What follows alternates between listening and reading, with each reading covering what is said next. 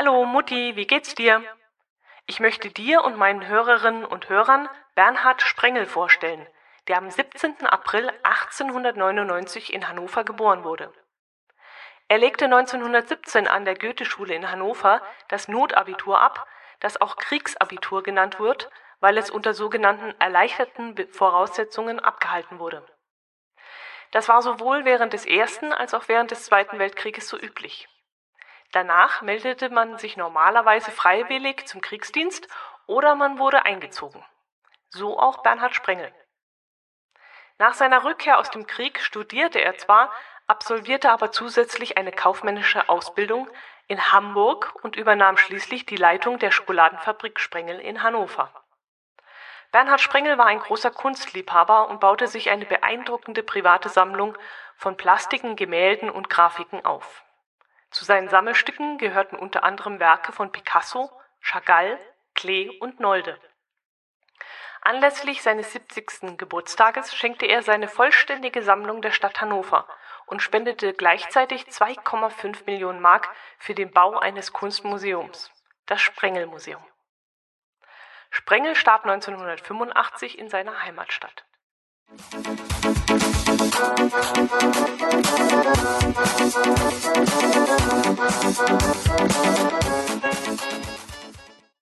Hallo und herzlich willkommen zur 76. Folge der Hörmupfel, in der ich euch ein wenig von unseren Urlaubsplanungen, vom DCC Campingführer und von einem Krimi erzählen möchte, den ich gerade lese. Viel Spaß beim Hören. Zuallererst möchte ich mich bei den fleißigen Einkäufern bedanken, die in den letzten zwei Wochen wieder reichlich über meinen Amazon-Link gehüpft sind und so meinen Klingelbeutel fleißig zum Scheppern gebracht haben. Es wurden hochwertige Artikel im Bereich Elektronik und Foto sowie Drogerie und Bad gekauft und so habe ich im vergangenen Quartal immerhin irgendetwas um die neun Euro auf mein Gutscheinkonto geschrieben bekommen. Darüber freue ich mich natürlich riesig und ich hoffe jetzt mal, dass inzwischen dieser 25 Euro Auszahlungsbetrag endlich erreicht wird, so dass ich diesen Monat nun endlich mit einem kleinen Gutschein rechnen kann. Ich danke euch, ihr Lieben, dass ihr mich auf diese Art und Weise unterstützt und natürlich auch herzlichen Dank an alle anderen, die mich mit Flatterspenden, Kommentaren und Zuschriften zuschütten und mir damit wirklich eine riesige Freude machen. Kommen wir zum ersten Thema. Ich fange ja langsam mit den Urlaubsplanungen an. Eigentlich hätte ich dafür noch reichlich Zeit, aber da wir dieses Jahr zwei Stationen unseres Urlaubs vorbuchen müssen, blieb mir jetzt nichts anderes übrig, als mich schon jetzt mit den Planungen auseinanderzusetzen. Wie ihr ja wisst, sind wir Campingurlauber und der Vorteil des Campings ist es ja, dass man flexibel ist und eigentlich nicht vorbuchen muss. Wir schauen also in der Regel, wohin wir fahren wollen, welche Campingplätze es dort gibt, wie sie ausgestattet sind und suchen uns einen raus, den wir dann anfahren. Ohne Reservierung, ohne vorher nach einem freien Platz gefragt zu haben. Wir fahren einfach drauf los und das klappt auch normalerweise ganz gut. Letztes Jahr ist es uns allerdings zum ersten Mal passiert, dass wir Probleme hatten, einen Stellplatz zu bekommen. Und das ist uns in einem Urlaub sogar gleich zweimal passiert. Ich habe nicht mehr ganz im Kopf, welche zwei Feiertage in diesem Urlaub lagen. Ich glaube, es war der Vatertag und das verlängerte Pfingstwochenende, das dann vor allem die Norddeutschen und im besonderen Fall die Hamburger dazu genutzt hatten, um ein paar Tage an der Ostsee beziehungsweise am Steinhuder Meer zu verbringen. Ich hatte davon, glaube ich, in den beiden, in den drei Urlaubspodcasts Nummer 32, 33 und 34 erzählt. Wenn es euch also interessiert, könnt ihr die Folgen gerne nachhören. Sie stehen noch online. Damals hatte ich, glaube ich, erzählt, wie voll es war und hatte auch erwähnt, wie viel Pech wir mit dem Campingplatz am Steinhuder Meer hatten. Naja, jedenfalls soll uns das dieses Jahr nicht noch einmal passieren, zumal wir während der Kieler Woche an die Kieler Förde fahren wollen. Mein Podcast-Kollege vom Nord-Süd-Gefälle, der liebe Jörn, hat schon viel von der Kieler Woche erzählt und mich damit so neugierig gemacht, dass ich mir das unbedingt mal anschauen möchte. Als ich dann gesehen habe, dass wir genau zu dieser Zeit Urlaub machen wollen und auch Norddeutschland auf dem Programm steht, war dann natürlich sofort klar, dass wir dorthin fahren werden. Allerdings soll es während der Kieler Woche auf den umliegenden Campingplätzen sehr, sehr, sehr, sehr voll sein. Und so haben wir beschlossen, dieses Mal ausnahmsweise einen Stellplatz vorzubuchen. Das scheint auch eine gute Idee gewesen zu sein, denn als wir letztes Wochenende beim Campingplatz unserer Wahl angerufen haben, sagte man uns, es seien auch nur noch drei Stellplätze frei. Also haben wir ganz schnell gebucht und jetzt ist eine unserer vermutlich insgesamt drei Anlaufstellen bereits sicher. Die zweite Anlaufstelle wird ein Campingplatz an der Nordsee sein. Dort werden wir auch ein paar Tage zwischen Cuxhaven und Bremerhaven verbringen und uns beide Städte mal genauer anschauen. Dort waren wir nämlich noch nie, hat sich eigentlich mm, nie ergeben. Die Nordseeküste zwischen Emden und Wilhelmshaven haben wir schon öfters besucht. Hamburg kennen wir, Bremen kennen wir und auch Richtung Büsum und äh, St. Peter-Ording waren wir schon öfters. Aber das Gebiet zwischen Cuxhaven und Bremerhaven kennen wir noch gar nicht.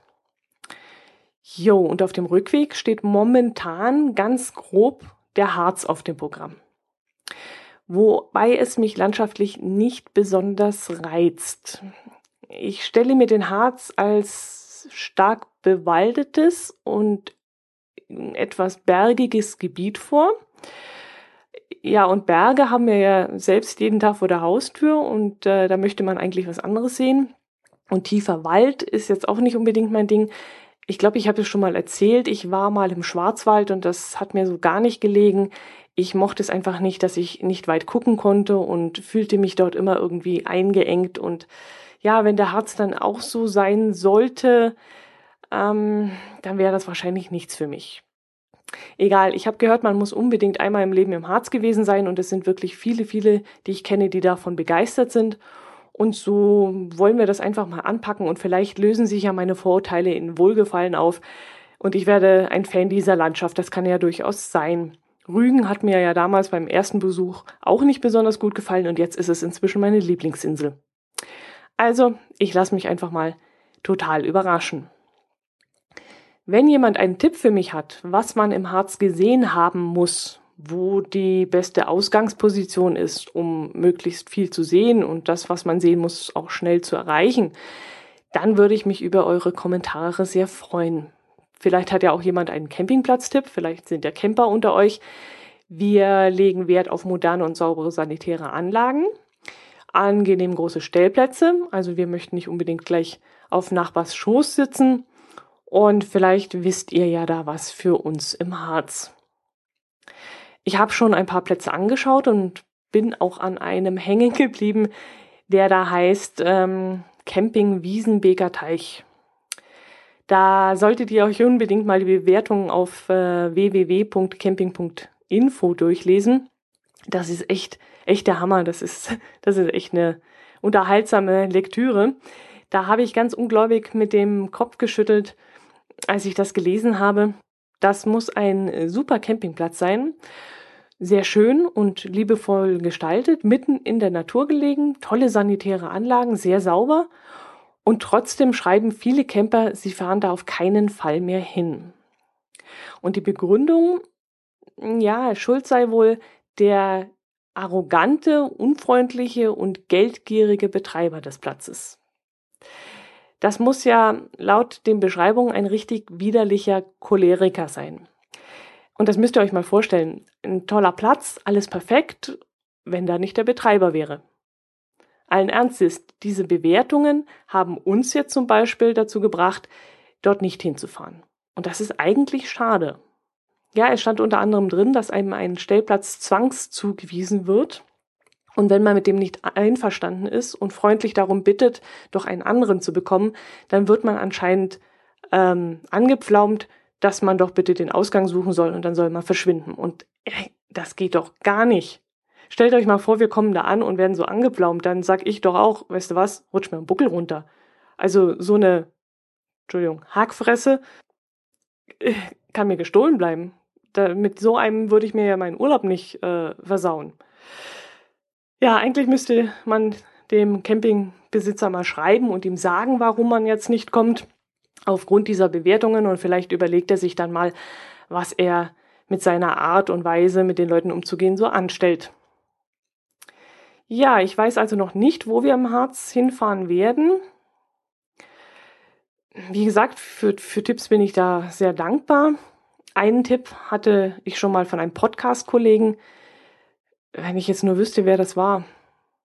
Der hatte mal von einem XXL-Schnitzelrestaurant erzählt. Und ich hatte mir das damals nur gemerkt, ähm, dass wir, wenn wir mal wieder auf dem Rückweg vom Norden sind und Zwischenstation machen wollen, eine Zwischenübernachtung, dann könnten wir dort auf jeden Fall mal zu Abendessen gehen. Ah, Mist, jetzt weiß ich wirklich nicht mehr, wer das war und wo das war, aber ich glaube, es war eher Richtung Thüringen. Aber ein Teil des Harzes ist doch, glaube ich, auch Thüringen. Oder liege ich da jetzt völlig falsch? Hä? Ja doch, der untere Teil müsste, glaube ich, schon Thüringen sein. Ja, mal sehen, vielleicht habe ich mir diesen Restaurant-Tipp irgendwo äh, aufgeschrieben. Immerhin hat er mich so nachhaltig beeindruckt, dass ich mir das gemerkt habe und da mache ich mir dann eigentlich schon irgendwo eine Notiz oder oder speichere die Webpage unter, unter meinen Favoriten ab. Da muss ich wirklich mal nachgucken, weil ich weiß noch ganz genau, ich habe mir das vorgenommen, da muss ich unbedingt hin. Ja, für meine Suche nach einem geeigneten Campingplatz wende ich übrigens immer zwei Informationsquellen. Einmal die Seite www.camping.info und einmal die gedruckte Ausgabe des DCC Campingführers. Der Campingführer ist ein richtig schweres und dickes Ding, über 900 Seiten dick. Trotzdem darf er in unserem Wohnwagen einfach nicht fehlen. Jörn hat gemeint, er würde mal nach einer App suchen. So etwas müsste es ja eigentlich für Campingurlauber geben. Aber ich muss sagen, dass mir die gedruckte Version da immer noch lieber ist. Ich kann mich nämlich an eine Situation erinnern, da war dieser Campingführer Gold wert. Da waren wir in Jesolo im Urlaub. Ich wollte nach vielen Jahren mal wieder den Campingplatz namens Dai Fiori besuchen, auf dem meine Eltern immer mit mir waren, als ich ein Kind war. Für mich war das damals eine wunderschöne Zeit. Viele meiner Freunde und Mitschüler fuhren damals gar nicht in den Urlaub, meine Eltern schon. Und das war dann schon etwas ganz Besonderes und dann auch noch auf einen so tollen und für damalige Verhältnisse luxuriösen Campingplatz. Das war schon ein Highlight. Der hatte damals den größten und schönsten Swimmingpool, zwei Tennisplätze, ein sehr gutes Selbstbedienungsrestaurant, eine Mini-Go-Kart-Bahn und er lag direkt am Meer. Ein oder zweimal die Woche war Kinoabend. Da wurde dann auf dem Tennisplatz eine große Leinwand aufgebaut und wir Kinder setzten uns dann schon immer um 19 Uhr mit unseren Klappstühlen dorthin, weil wir dann in der ersten Reihe sitzen konnten dass die Sonne dann irgendwann erst um 21 Uhr unterging und dann erst der Film abgespielt werden konnte. Wir zwischenzeitlich noch fünfmal zu den sanitären Anlagen flitzen mussten, weil die Orangata ihren Weg nach draußen suchte. Das, uns, das war uns damals so ziemlich egal. Aber wir saßen dann schon um 19 Uhr pünktlich auf diesem Tennisplatz. Es war uns sogar total egal, dass der Kinofilm komplett in Italienisch lief und wir kein Wort verstanden haben. Da es meist irgendwelche Bud Spencer Filme waren oder, oder Trickfilme, war es sowieso egal, was da gesprochen wurde. Wir kannten entweder den Inhalt auswendig oder es war einfach unwichtig und wir haben uns einfach an den Bildern erfreut. Es war für uns Kinder schon aus dem Grund ein Highlight, weil wir dann bis 23 Uhr aufbleiben durften, solange wie sonst an keinem anderen Urlaubstag. Ich wollte diesen Campingplatz also als Erwachsener mit dem eigenen Wohnwagen wieder einmal besuchen. Wir fuhren also dahin ohne Voranmeldung, bekamen auch einen Platz. Witzigerweise sogar direkt neben dem Stellplatz, den meine Eltern früher schon immer ein Jahr im Voraus buch, gebucht haben, buchen mussten, weil er sonst schon ähm, weg gewesen wäre. Es war, glaube die Nummer sieben, daran kann ich mich noch erinnern, direkt an einer schönen Ecke, so dass wir nur an einer Seite einen Nachbarn hatten. Ja, und wir haben das dann auch geschafft, dort in der Nähe einen Platz zu bekommen und äh, verbrachten dort ein paar Tage. Allerdings, ganz ehrlich, die Erinnerungen und Eindrücke, die man als Kind so gewinnt und auch abspeichert, irgendwie war als Kind dort alles größer, sauberer, schöner, freier, ja einfach irgendwie cooler. Als Erwachsener, 20 Jahre später, sieht dann so ein Campingplatz verständlicherweise schon wesentlich verwohnter und älter aus. Die Gebäude sind eben immer noch die wie vor 20 Jahren. Der Tennisplatz, naja, damals war das ein Highlight. Man musste schon Tage im Voraus reservieren, wenn man dort spielen wollte. 20 Jahre später sieht das Ding so arm und verwaist aus wie so, ja, wie so eine Baustelle oder so ein Lost Place. Als Kind sieht auch irgendwie alles größer aus. Alles war aus Kindersicht heraus so riesig. Als Erwachsener wundert man sich dann, wie klein die Stellplätze sind im Grunde und wie eng die Wege sind. Hatte ich damals das Gefühl, ich würde ewig bis zum Strand laufen, habe ich mich jetzt als Erwachsener gewundert, dass ich nach zwei, drei Minuten plötzlich am Meer stand. Ja, ich war dann schon ein bisschen enttäuscht und deshalb fuhren wir auch nach fünf Tagen, vier Tagen bereits wieder ab. Ähm, es war dann auch eine bisschen ungünstige Zeit. Die, es waren sehr viele Mücken unterwegs. Das kannte ich von Kindheit her auch nicht. Und äh, wir waren voller Mückenstiche und haben dann irgendwann gesagt, nee, komm, lass uns abfahren. Wir fahren Richtung Kroatien weiter. Dort ist das Wasser klarer, dort ist der Rotwein günstiger, die Pizza und das Eis, das kostet alles nur noch ein Drittel. Ist ja inzwischen auch nicht mehr so. Kroatien hat sich preislich auch ziemlich äh, nach oben entwickelt. Aber das ist ein anderes Thema.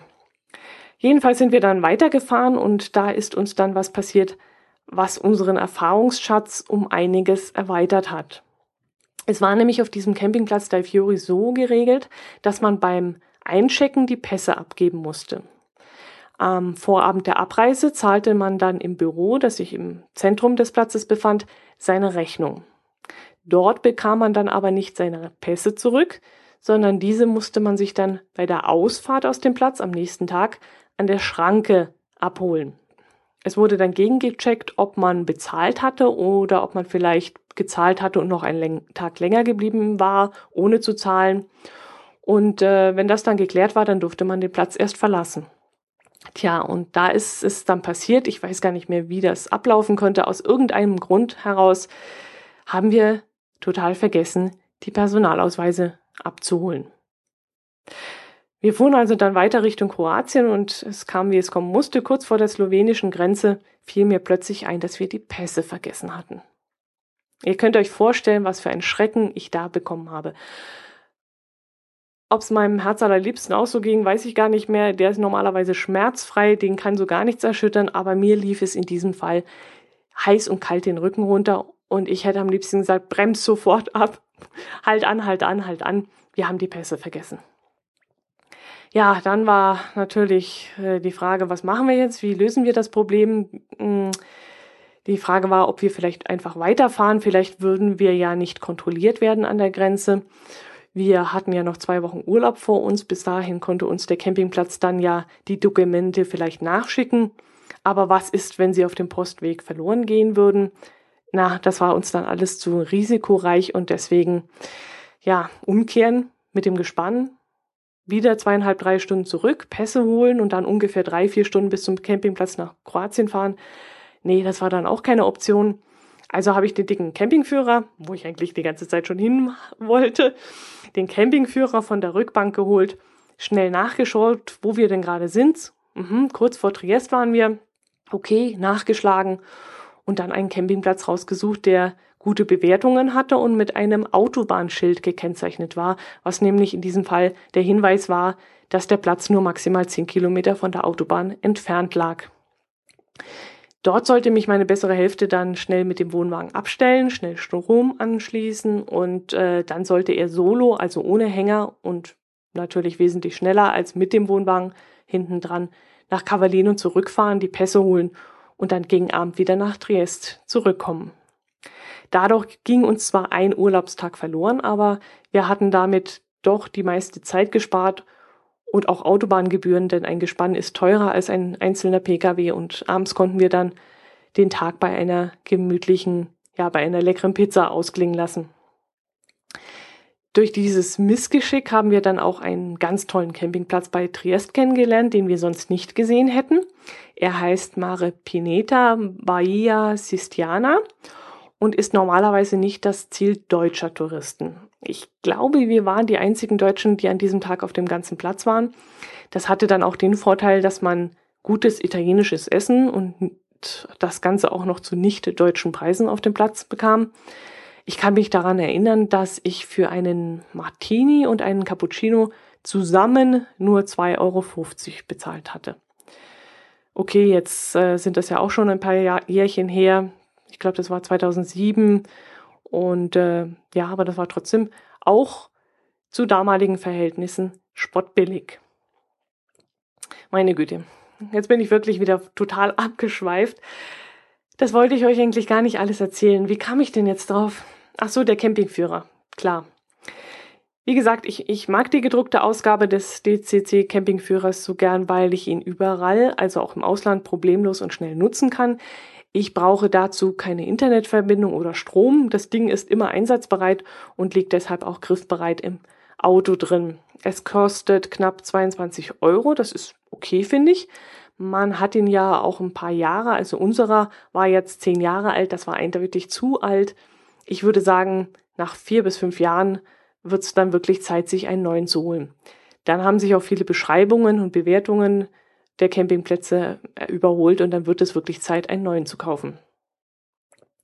Gut, nach diesen ausgreifenden Abschweifungen möchte ich euch noch von einem anderen Buch erzählen, nämlich einem Thriller, den ich gerade lese.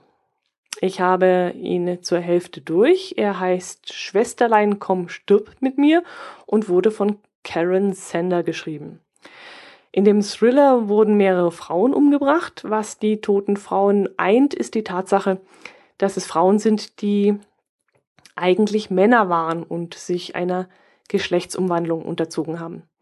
Ihr sadistischer Mörder hat ihnen auf furchtbare Art und Weise den Körper aufgeschlitzt und äh, zum Beispiel, ja, ich will nicht zu viel verraten, aber zum Beispiel eine Babypuppe in den Bauchraum gelegt.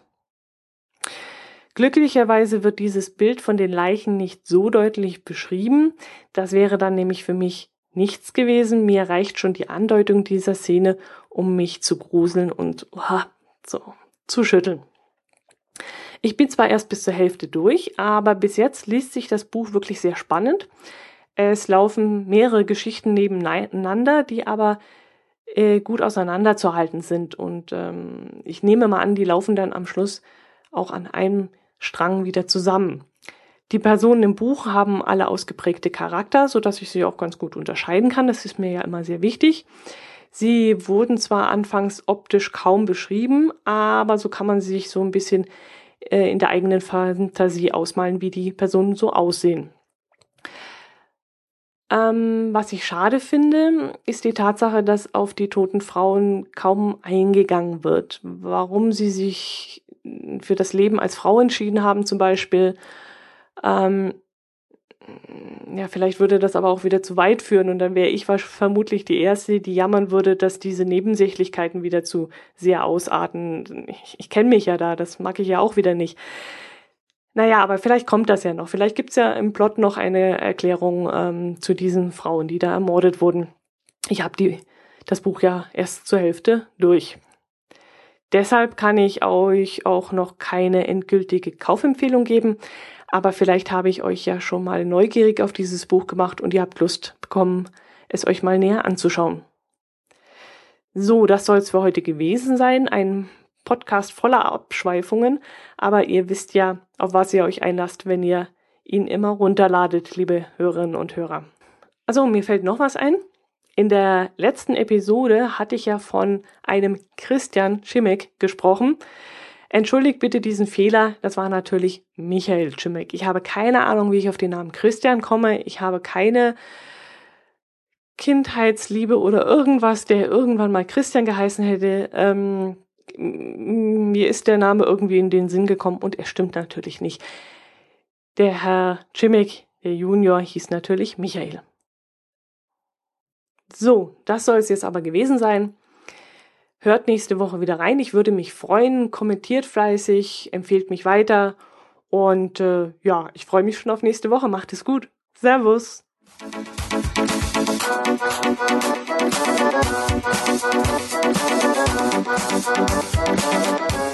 you.